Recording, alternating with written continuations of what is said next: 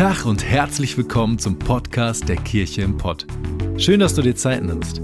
Wir hoffen, dass du die folgende Predigt echt genießen kannst und sie dich persönlich weiterbringt. Wir wünschen dir eine ermutigende und inspirierende Zeit. Viel Spaß.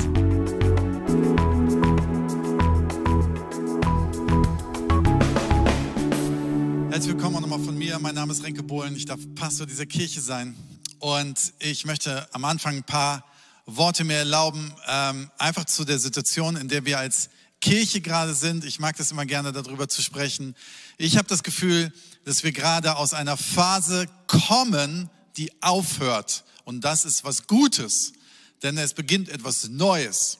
Und wir haben jetzt schon die Situation, dass jetzt gerade in Bochum und in Dortmund viele Menschen zusammensitzen und diese Aufnahme schauen, die wir hier gerade haben. Und das ist auch was richtig Gutes. Wir schaffen es gerade noch nicht live vor Ort das zu machen und daran arbeiten wir auch gerade, dass wir aus Bochum dann wieder streamen mit Menschen vor Ort und der Band vor Ort.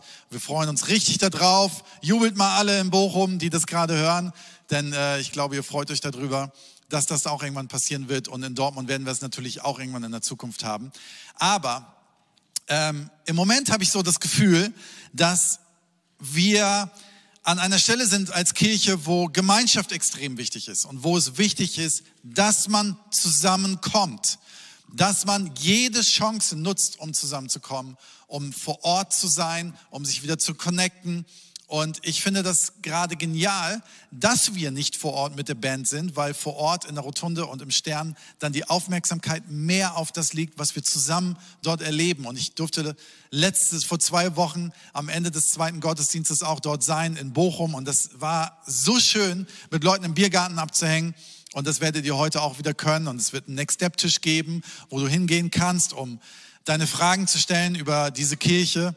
Ähm, das wird es in Dortmund genauso geben und wir wollen das weiter ausbauen. Aber du bist dafür gefragt, dass du nicht nur kommst, sondern dass du dich beteiligst und dass du ähm, auf, in Bochum auf meine Frau, auf Sarah und auf Michael Keparski zugehst und einfach fragst, wo kann ich mich beteiligen oder auf Björn und Jana in Dortmund. Es ist so wichtig. Wir haben das Gefühl, so nach so einer Corona-Zeit fühlt sich fast an wie so eine Neugründung. Und in der Neugründung ist es so, das sind nur die Leute da, die da sind. Mehr sind nicht da. Und auch nur die Leute, die da sind, können mit anpacken. Und das ist die Chance, dass du es mit prägst und dass du mit da bist und dass du sagst, ich bringe meins mit rein. Was wir aber vorhaben, ähm, am 22. August, am 22. August, ist, dass wir einmalig in diesem Jahr etwas machen wollen, um alle zusammenzubringen. Wir wollen einen Open-Air-Gottesdienst veranstalten ähm, auf dem Fußballplatz der CSG Westpark in Bochum. Wir haben massig viel Platz und du darfst dorthin kommen. Es wird demnächst ein Tool geben auf unserer Homepage, wo man ein Ticket erwerben kann, natürlich umsonst, aber aus Sicherheitsgründen müssen wir das immer noch machen.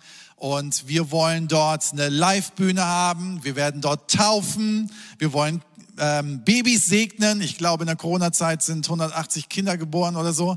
Es wird ein riesen Massen-Baby-Auflauf. Und wir wollen die Schulkinder segnen, die neu zur Schule kommen. Und das wird ein ganz, ganz starker Gottesdienst. Wir wollen alle Campusse, alle dorthin kommen. Und alle Informationen, die ihr braucht, wird es demnächst auf der Homepage geben. Und tragt euch das schon mal ein, 22. August. Ähm, das wird richtig, richtig stark. Und ähm, ich möchte gerne vor der Predigt jetzt mit uns zusammen beten. Danke, Jesus, für diesen Sonntag. Ich danke dir vor allen Dingen für den starken Worship und ich danke dir für deine Präsenz hier online in Bochum, in, in, in Dortmund. Ich danke dir dafür, dass du da bist, dass wir mit dir zusammen Kirche bauen können, aber dass du für uns auch da bist, dass du uns liebst, dass du unser Leben veränderst. Bitte präg du uns, veränder du uns durch diese Predigt und segne meine Worte. Amen. Amen. Ich möchte heute Morgen zu denen sprechen, die gerade das Gefühl haben, aufzugeben, die das Gefühl haben, nicht mehr zu können. Ich spreche zu denen, die vielleicht gerade dabei sind, ihren Glauben an den Nagel zu hängen. Und liebe Freunde, glaubt mir, es ist weltweit gerade ein riesen ähm, Schub an Menschen, die ihren Glauben in Frage stellen, weil so eine Corona-Zeit die Möglichkeit gegeben zu haben, zu überlegen, warum latsche ich eigentlich jeden Sonntag in so eine Kirche? Warum mache ich eigentlich mit? Und Menschen, und das ist gesund, dass man Dinge auch mal in Frage stellt, dass man mal drüber nachdenkt. Hat es überhaupt Fundament an, was ich glaube? Ist es eigentlich, ist es eigentlich relevant? Ist es überhaupt wahr, an was ich glaube? Die, das Problem ist nur, wenn es destruktiv wird, dann wird es problematisch. Wenn meine Hinterfragen meines Glaubens destruktiv wird und zerstörerisch wird in meinem Leben und um mich herum. Und ich möchte besonders zu denen sprechen, die heute Morgen sagen, ich bin gerade dabei, meinen Glauben an Nagel zu hängen. Ich hoffe natürlich, dass diese Menschen auch zuhören. Vielleicht sind es genau die Menschen, die sagen, ich brauche mal eine Zeit keinen Gottesdienst. Aber ich hoffe, dass du diesen Gottesdienst schaust, wenn es gerade dich angeht. Und ich möchte dir sagen, gebe nicht auf, um dein Glauben an Gott zu kämpfen. Es lohnt sich nicht nur, sondern es ist alles, was du in deinem Leben hast. Ich spreche aber auch zu denen, die gerade dabei sind, ihren Traum an Nagel zu hängen. Die sagen, ich habe schon mein Leben lang an was geträumt, ich habe so riesen Träume gehabt, vielleicht habe ich nur was gespürt, da kommt etwas und gerade dabei sind, aufzugeben. Ich spreche zu denen, die gerade dabei sind, ihre Ehe aufzugeben. Ich spreche zu denen, die gerade dabei sind, ihre Kinder aufzugeben und merken, sie erreichen sie nicht mehr. Du hast vielleicht gebetet, aber du hast gemerkt, es passiert nichts, es passiert nichts, es passiert nicht. Du hast schon gekämpft, du hast schon gekämpft und du kannst nicht mehr und du merkst, es passiert nichts. Es könnte sein, dass es ein Gebet ist für eine bestimmte Person. Es könnte sein, dass es etwas ist, dass du für etwas Gutes kämpfst. Es kann sein, dass du für etwas glaubst, was in deinem Leben passieren soll. Und deine Kraft ist flöten gegangen. Diese Predigt ist für jemanden, der kämpft, gekämpft, gewartet, gebetet hat, aber nichts ist geblieben und nichts ist passiert. Und ich möchte dir sagen mit dieser Predigt, es lohnt sich, dran zu bleiben. Und es lohnt sich, egal wie erschöpft du bist, weiter zu glauben an diese Person, für diesen Menschen und für dich selber. Hebräer 10, 35 bis 36. Gebt diesen Glaubensmut jetzt nicht auf. Und zwar das Wort jetzt finde ich so interessant. Jetzt erst recht, wo du schon so lange gelaufen bist, wo du schon so lange gekämpft hast. Er wird einmal reich belohnt werden. Ja, was ihr nötig habt, ist Standhaftigkeit. Denn wenn ihr unbeirrt Gottes Willen tut, werdet ihr einmal erhalten, was er euch zugesagt hat. Ja, was ihr nötig habt, ich will es nochmal lesen, was ihr nötig habt, ist Standhaftigkeit. Denn wenn ihr unbeirrt Gottes Willen tut, werdet ihr einmal erhalten, was er euch zugesagt hat. Standhaftigkeit. Stehen bleiben. Weiterkämpfen. Nicht, nicht den Schauplatz zu verlassen. Nicht das Schlachtfeld zu verlassen. Nicht die Wartebank zu verlassen. Nicht dein Glauben zu verlassen. Bleib standhaft. Die Problematik ist, und das entdecke ich so bei mir selber, mein Daumen. Mein Daumen. Wisst ihr, was das Problematik meines Daums ist? Der ist gesund, ist nicht gebrochen, keine Angst. Aber mein Daumen bestimmt auf meinem Telefon, auf meinem, ist ja schon kein Telefon mehr, es ist ein Smartphone. Am wenigsten telefoniere ich damit. Er bestimmt, dass ich nicht standhaft sein muss, weil mit einem Wisch kann ich mein ganzes Weltsicht verändern. Mit einem Wisch kann ich irgendjemanden folgen, der auf einer wunderschönen Insel lebt, mit Palmen, nie Regen, immer türkisem Wasser und immer einen Cocktail in der Hand. Ich bestimme meinen Weltview, ich bestimme meine Ansicht, ich bestimme, was ich brauche, was ich kriegen möchte. Leute, es ist fast pervers, dass ich mittags um zwei auf Bestellung drücke und vier Stunden später klingelt's an meiner Tür und ich habe, was ich mir gewünscht habe.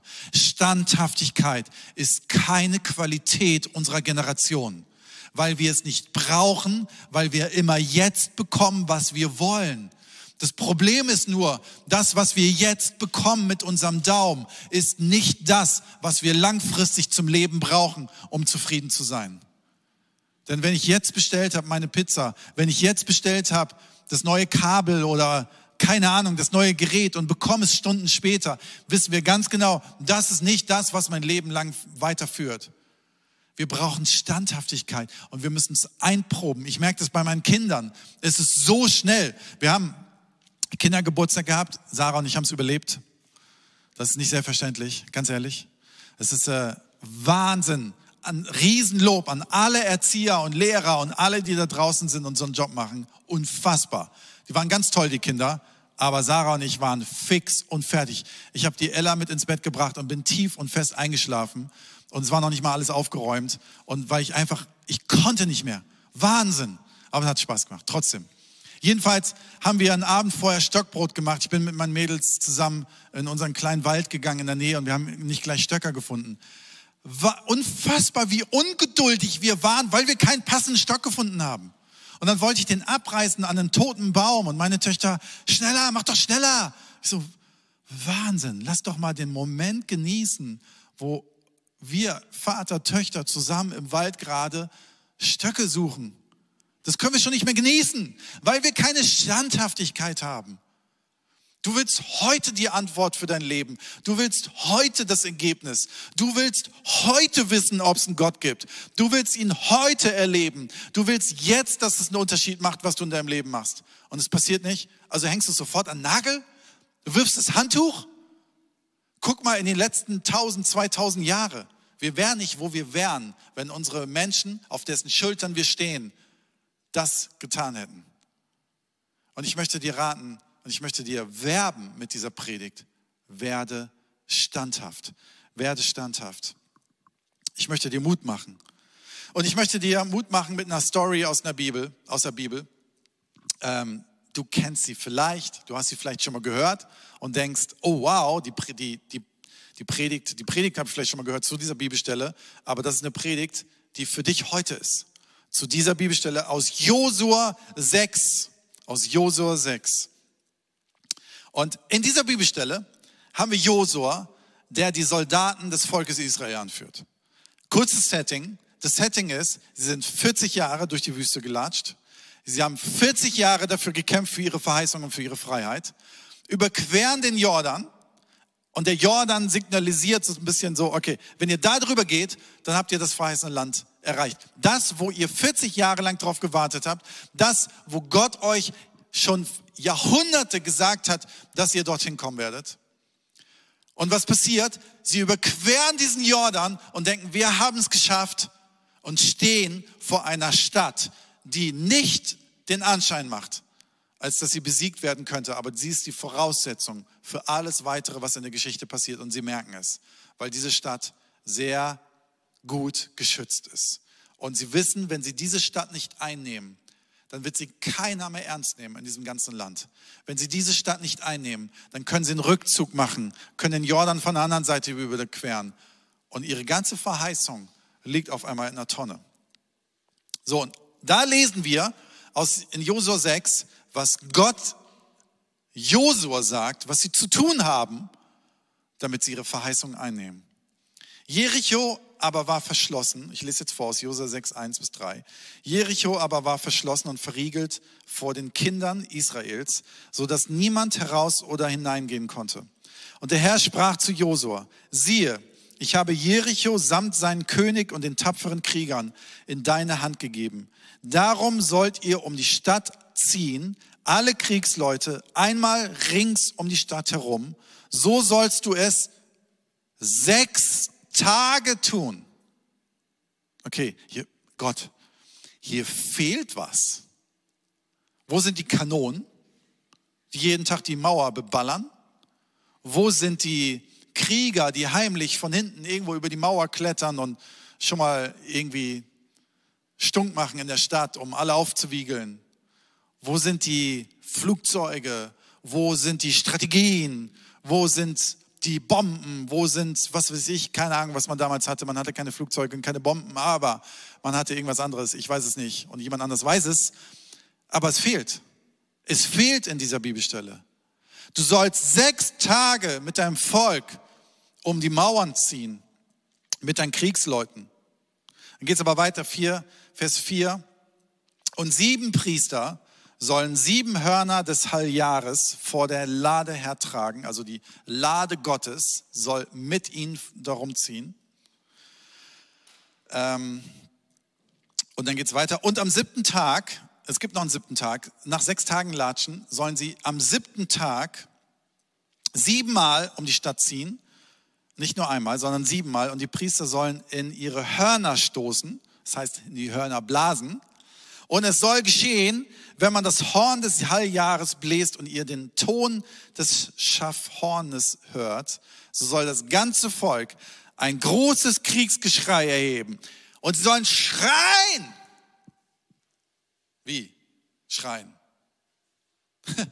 Die in Jericho, die sitzen da oben auf ihrer, mit dem Bierchen auf der Mauer und denken, was macht ihr denn da unten? Ihr latscht hier sechs Tage rum, am siebten Tag macht ihr ein Blaskonzert und dann fangt ihr an zu schreien. Ich glaube, die haben die total ausgelacht. Aber hier steht, und jetzt ist ganz wichtig, das sagt Gott zu Josua, immer erstmal zu niemand anders. Dann werden die Stadtmauern in sich zusammenstürzen und das Volk soll hinaufsteigen, jeder gerade vor sich hin. Fehlt hier nicht auch irgendwas wieder? Okay, Blaskonzert, Schreien, Mauer stürzt ein. Da fehlen die Waffen zwischendrin. Da fehlt, wir haben da unten mal rumgesägt, damit das Ding in sich zusammenbricht. Nein, sie werden einstürzen. Ich weiß nicht genau, ob du in deinem Leben mal eine Verheißung gehört hast von Gott, ob du etwas vernommen hast, ob du mal getauft wurdest, ob du mal in der Bibel etwas gelesen hast, ob du vielleicht einen Traum, eine Prophetie oder sonst was bekommen hast für dein Leben. Und du denkst so, schön, da fehlt doch was zwischendrin, die Strategie. Als Sarah und ich die Kirche gegründet haben in Bochum vor acht Jahren, da hatten wir auch manche wenige Strategie. Wir wussten nur, es wird passieren. Und wisst ihr was? So eine Verheißung galt nicht nur vor acht Jahren, sie gilt auch heute. Und in der Corona-Zeit hätte man und konnte man und tat man tatsächlich manchmal dran zweifeln. Besteht diese Verheißung noch? Sind die Mauern nicht irgendwie ein bisschen hoch? Wo ist die Strategie Gottes? Wo ist die Strategie Gottes? Ich möchte dir zwei Punkte nennen, die dir vielleicht helfen können, wenn es dir so geht. Wenn du gerade dabei bist, deinen Glauben an Nagel zu hängen, deine Ehe, deinen Traum, dein, deine Gebete für Menschen. Erstens, gebe nicht auf, nur weil du das Ende nicht siehst. Gebe nicht auf, nur weil du das Ende oder man kann auch sagen, das Ergebnis nicht siehst.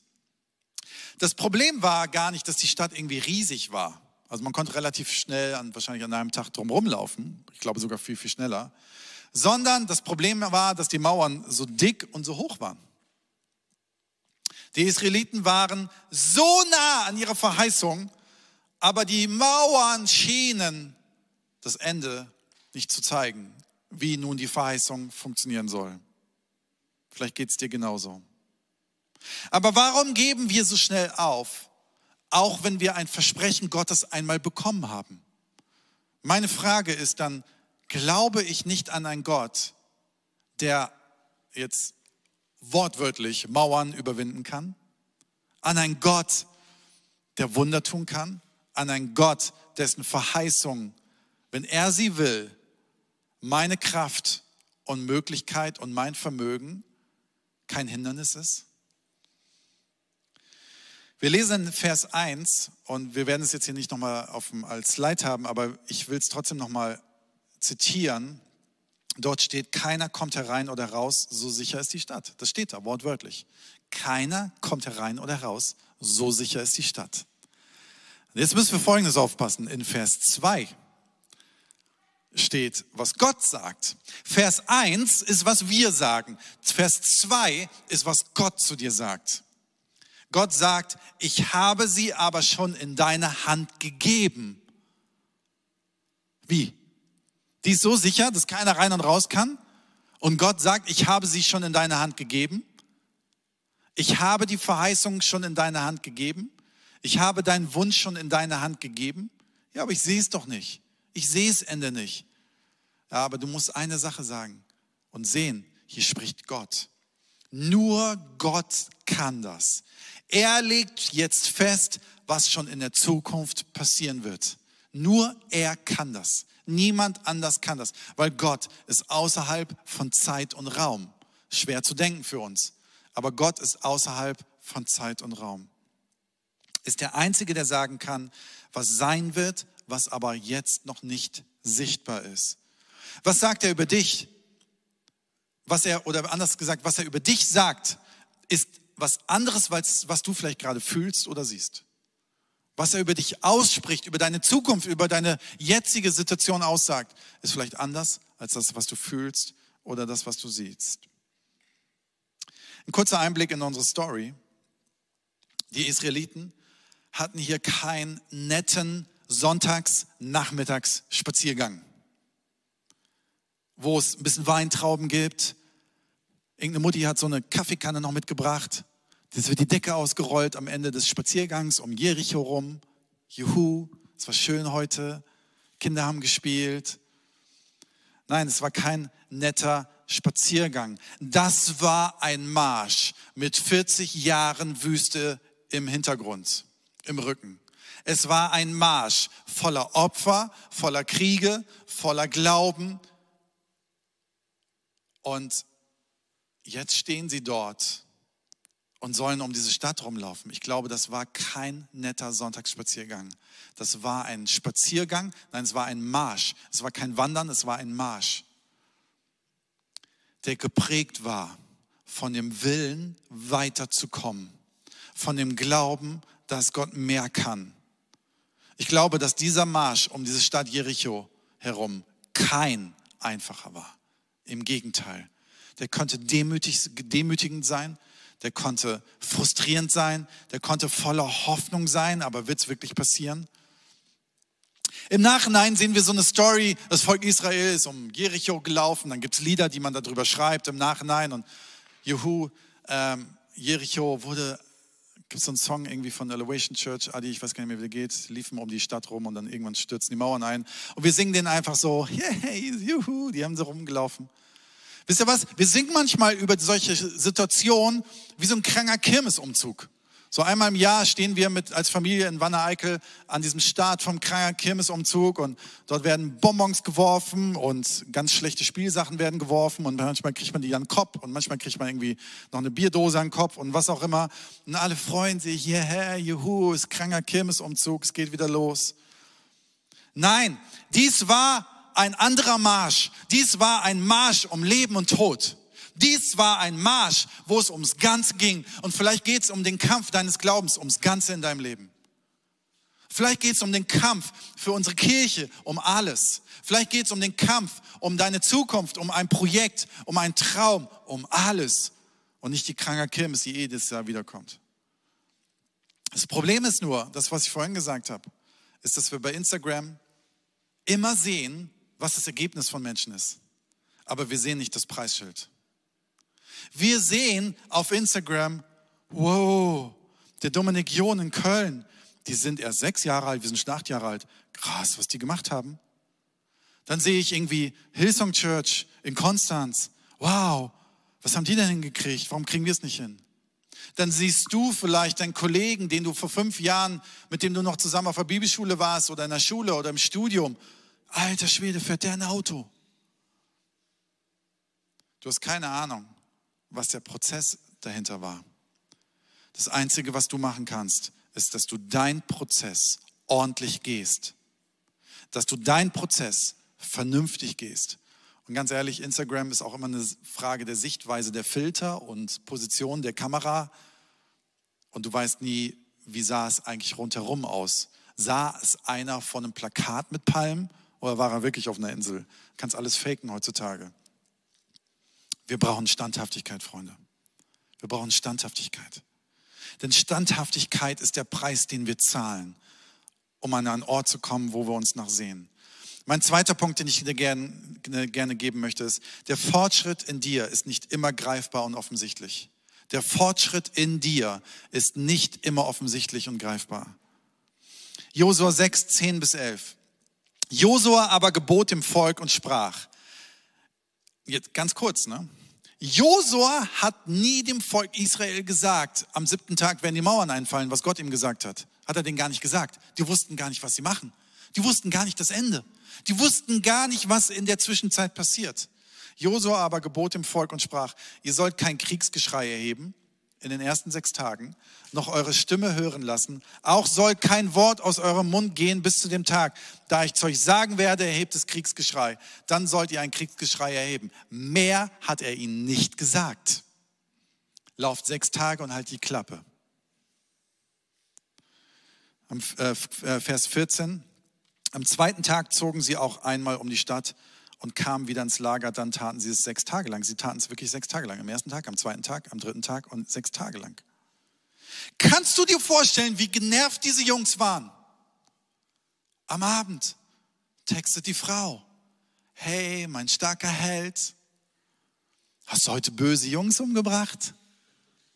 Hast du ihnen richtig einen auf die Mütze gegeben? Wie viele waren es denn? Ja, pff, Text zurück, Emoji, vielleicht so ein Schwitzender oder so. Äh, ist komplizierter, Frau. Heute waren wir wandern. Weißt du, dass es eine Sache ist, im Leben Ausdauer zu haben, wenn du weißt, was passiert, als eine Ausdauer zu haben, wenn du nicht weißt, was passiert.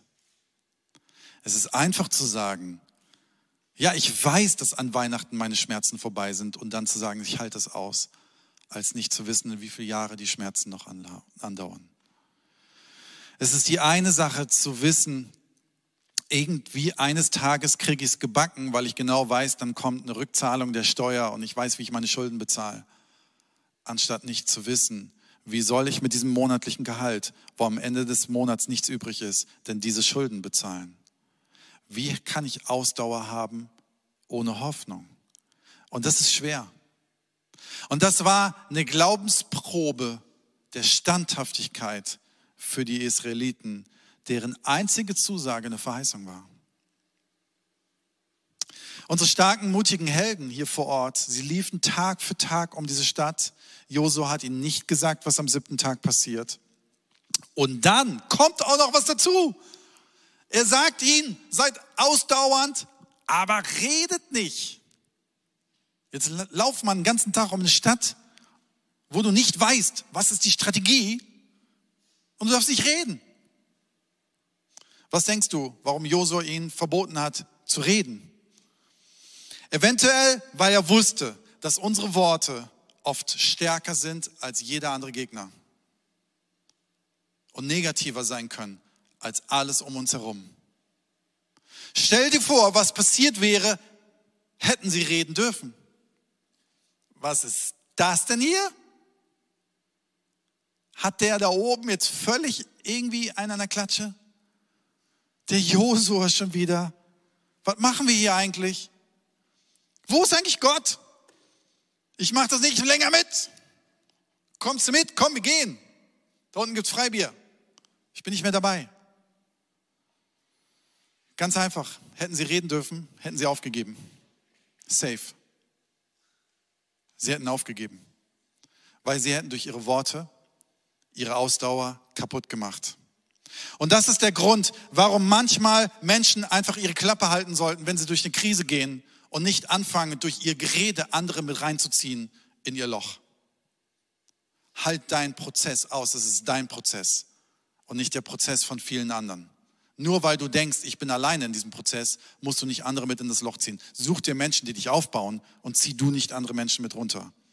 Sprech nicht weiter ein Quatsch zu dir selber und auch nicht zu anderen.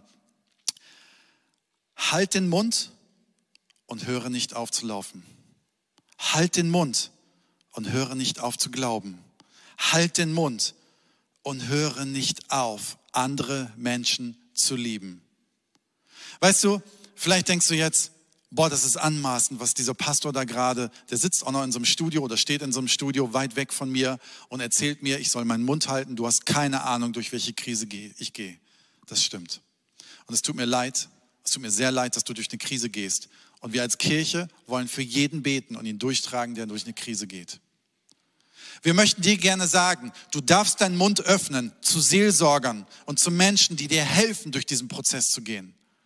Aber hör auf, dass Negativität dich noch weiter runterzieht. als an dem Ort, wo du schon längst bist. Lass Positives in dein Leben hineinsprechen. Halt den, und du sagst letztendlich, was du sagst ist, halt den Mund Zweifel und Gefühle und schenk, lass Glauben reinkommen, lass Positives reinkommen, lass Stärkendes in dein Leben hineinkommen. Halt den Mund Umstände. Ich weiß, dass Gott größer ist als meine Umstände. Lass das Schweigen, was dich zieht, und lass dich ziehen von dem, der stärker ist. Es ist so viel leichter, Gott zu folgen, wenn ich mich gut fühle und meine Umstände gut sind. Es ist leicht, den Schmerz auszuhalten, wenn ich weiß, es ist irgendwann vorbei. Aber Gott lernt die Israeliten hier an ihm festzuhalten, bevor sie ein Ergebnis wissen. Und wisst ihr was? Was in diesen sechs Tagen passiert ist? Und das steht nicht in der Bibel, das kann ich nur vermuten. Ihre Standhaftigkeit und ihr Glaube wurde nicht nur getestet, sondern ist gewachsen in dieser Zeit. Am siebten Tag. Und das ist so interessant. Wenn du sechs Tage lang läufst, ohne zu wissen, was, was passiert, ohne dass du eine Hoffnung hast, passiert am allermeisten in dir drin was. Ein Kampf, den du besiegst. Und du weißt, am sechsten Tag, wenn du den siebten Tag weiter dort geblieben bist und Gott ein Wunder tut und die Mauern einbrechen, nicht durch deine Strategie, durch, sondern durch Gottes Kraft, dann weißt du ganz genau, es war Gott und es war es nicht du. Du weißt ganz genau, dass Gott größer ist als alles, was du gerade siehst. Du kannst seine Wunder bezeugen, weil du genau weißt, in den sechs Tagen habe ich nichts getan, außer standhaft zu bleiben. Am siebten Tag hat Gott das Wunder getan. Mein dritter Punkt, Gott macht zuerst etwas in deinem Herzen, bevor er deine äußeren Umstände verändert. Gott macht zuerst etwas in deinem Herzen, bevor er deine äußeren Umstände verändert. Gott verändert so oft erst in unserem Herzen was, bevor er uns Geld gibt, bevor er uns eine Lösung gibt. Ja, er kann es auch anders und er macht es auch manchmal anders. Aber so oft sind die Prozesse in mir drin viel, viel wichtiger. Und das ist vielleicht auch genau das, was im letzten Jahr so hart war, in dem Corona-Jahr, was wir auch immer noch, wo wir immer noch drin sind. Dass wir gemerkt haben, die Prozesse in uns drin waren so hart, aber keiner wusste, wann Corona vorbei ist. Erinnere dich immer daran, in solchen Situationen als Ermutigung, warum du gestartet bist mit einer Sache. Warum hast du deine Ehe gestartet? Warum hast du deine Berufung gestartet? Warum hast du dein Glauben gestartet? Weil Gott schon immer da war und schon immer alles für dich gegeben hat. Weil vielleicht das Verliebtsein am Anfang und das deine Ehe gestartet ist, du genau wusstest, warum du diese Person möchtest, warum du diesen Mann oder diese Frau möchtest. Erinner dich daran und hol das zurück. Ich muss mich in der letzten Zeit, in den letzten Monaten so oft daran erinnern, warum Gott uns ins Ruhrgebiet geschickt hat, weil ich es nicht gesehen habe in der Corona-Zeit. Im letzten Sommer, genau vor einem Jahr, bin ich in Holland an einem Strandabschnitt spazieren gegangen, wo ich, ich kann es dir nicht sagen, warum, aber an diesem Strandabschnitt höre ich immer Gottes Stimme. Ich kann da langlaufen und fast immer höre ich sein Reden. Und vor einem Jahr als die Corona-Zeit gerade so am, für mich so, Moment, es sollte doch am Sommer vorbei sein, sagten alle. Ist es anscheinend nicht. Es wird noch schlimmer. Kirche weiter online, keine Menschen sehen. Menschen sind auf einmal in Krisen und wir können sie als Kirche nicht retten. Auf einmal waren alle Tools, die ich als Pastor hatte, galten gar nichts mehr. Und ich habe Gott gefragt, bin ich noch der Richtige? Was soll ich tun? Was ist mein Part? Und das Einzige, was ich gehört habe, ist, bleib stehen. Bleib da. Bleib standhaft. Geh nicht weg. Verlass nicht die Bühne. Ich erwarte von dir keine Wunder. Ich erwarte von dir nicht, dass du Corona vernichtest. Das kannst du nicht. Ich erwarte von dir nicht, dass du jeden rettest. Das Einzige, was ich von dir erwarte, ist, bleib stehen. Das mache ich heute genauso noch. bleib stehen. Wisst ihr, wie gut diese Ermutigung für mich war? Sie hat mir gesagt, du bist genau der Richtige, wenn du stehen bleibst. Und ich wünsche dir, dass du nicht einen Tag um Jericho rumläufst und einen zweiten und einen sechsten und am sechsten Tag sagst, hier passiert nichts, ich gehe wieder. Sondern dass du den siebten Tag aushältst. Bleib stehen, gib nicht auf. Auch wenn du gerade nicht siehst, was passiert. Bleib stehen und gib nicht auf den guten Kampf. Bleib stehen. Du brauchst kein Wunder zu tun. Bleib stehen. Ehrlich gesagt, stehen wir alle zusammen und warten auf so vieles, was wir noch nicht sehen. Aber Sarah und ich beten so oft darüber, dass es einen Durchbruch gibt in Deutschland, in unseren Kirchen, in unserem Leben, bei so vielen Menschen, wo Gott sich sichtbar macht auf eine ganz übernatürliche Art und Weise. Und wenn du mit darauf wartest, bleib einfach stehen, bleib dran, lauf den guten Kampf. Und nochmal Hebräer 10, Vers 36. Ja, was ihr nötig habt, ist Standhaftigkeit.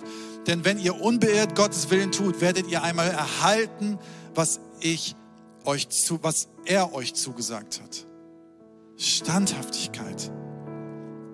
Stell dir das Volk Israel vor, wie sie staunend, als sie geschrien haben, als sie angefangen haben am siebten Tag und die Hörner geblasen haben und sie am siebten Tag das erste Mal ihre Stimmbänder, vielleicht, sie haben sich gar nicht gewagt, vielleicht haben sie äh, am Anfang gemacht und dann, okay, wir sollen schreien. Äh, warum eigentlich?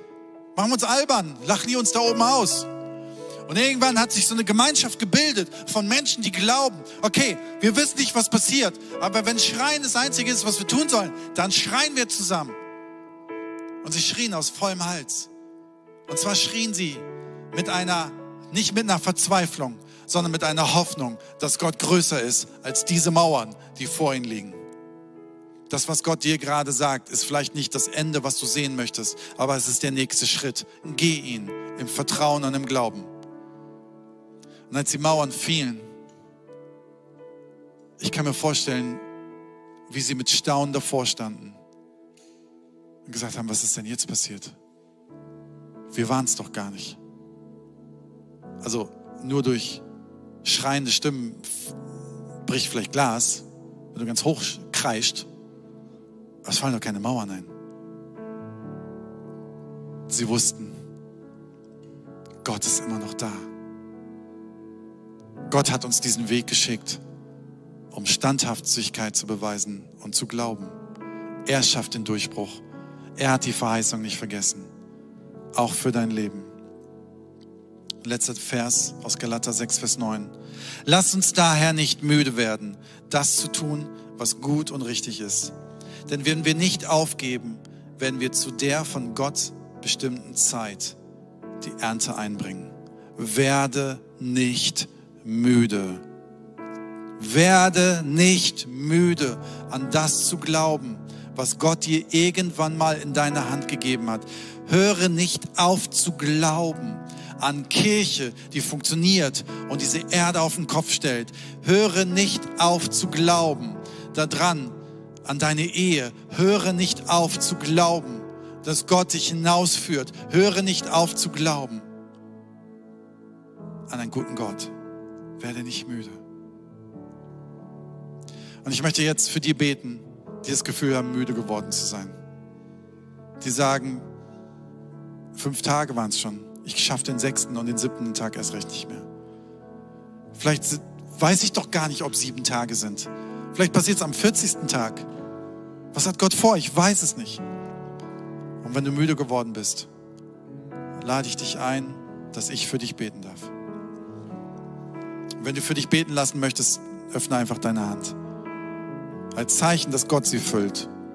Nicht, dass du sie füllst, sondern dass Gott sie füllt. Ich möchte für dich beten. Danke, Jesus Christus, dass deine Verheißungen kein Scherz sind. Und keine Verheißungen sind, mit denen du uns verarschst und ins das Licht führst. Sondern die für uns sind, weil sie für uns sind. Danke, dass deine Verheißung für unser Leben, für unsere Berufung, für unsere Ehen, für unsere Kirche Bestand hat. Und ich möchte dich jetzt bitten, dass du Müdigkeiten nimmst, wo Menschen müde geworden sind, auch für ihren Glauben zu kämpfen.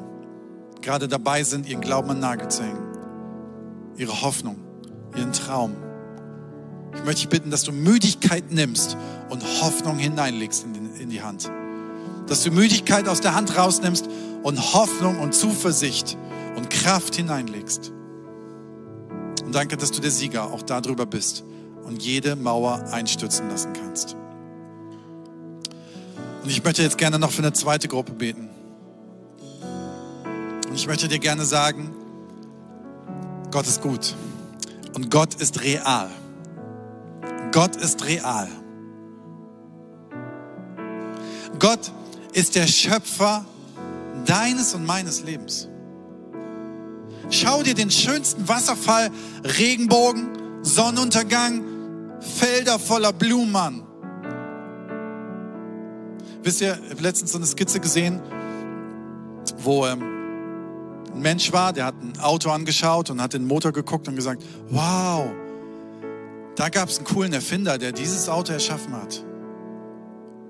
Und dann gab es jemanden, der irgendwelche anderen Sachen angeguckt hat und gesagt hat, wow, wie cool, dass das jemand, da muss es jemanden gegeben haben, der muss ein brillanter Erfinder gewesen sein, was weiß ich, ein Buch zu schreiben, eine mathematische Lösung zu bekommen, ein Virus entgegenzutreten und einen Impfstoff zu entwickeln. Und dann stehen wir ernsthaft vor einem Regenbogen und vor einem Sonnenuntergang und glauben, das wäre Zufall? Dein Leben ist kein Zufall, weil du einzigartig und wunderbar geschaffen wurdest. Und da unsere Welt eine kaputte Welt ist, die sich abgewendet hat von Gott, hat Gott seinen Sohn geschickt, um uns zu begegnen und zu sagen, ich bin nicht tot, ich bin immer noch für dich.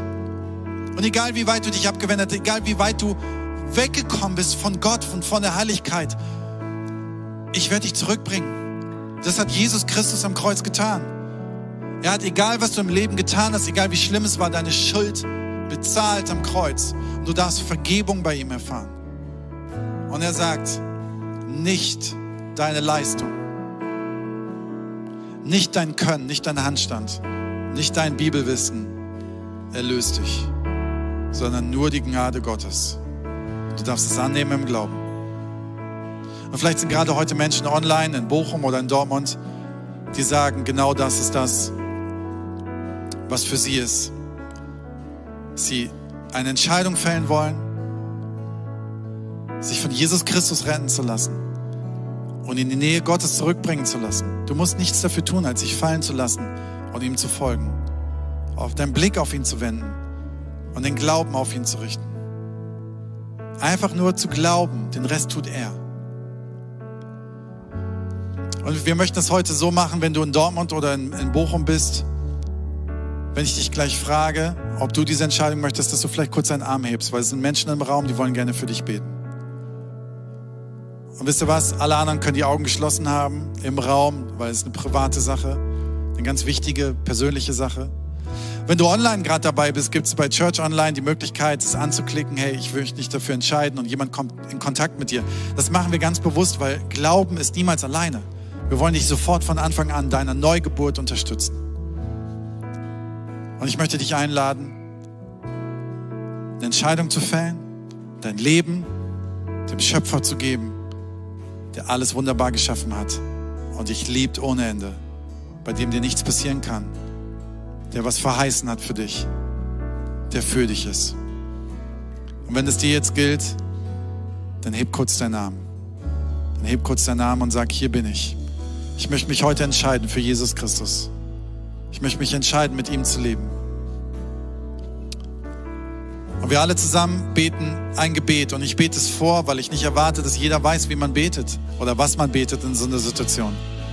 Und ich spreche Wörter vor, und in Live-Locations können wir das laut zusammen beten und wir beten es alle zusammen laut, weil wir eine Gemeinschaft sind und um die herum stehen, die sich heute entschieden haben. Und wenn du zu Hause bist, kannst du es auch laut mitbeten. Bete mir nach. Danke, Jesus Christus, dass du für mich am Kreuz gestorben bist. Danke, Jesus Christus, dass du mich liebst. Und ab heute möchte ich an dich glauben und dir folgen. Amen. Amen.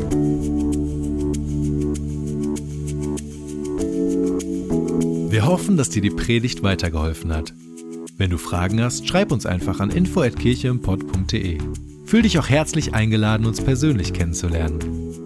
Für alle weiteren Infos zum Leben unserer Kirche besuche unsere Website oder folge uns auf Instagram. Wir wünschen dir noch eine geniale Woche.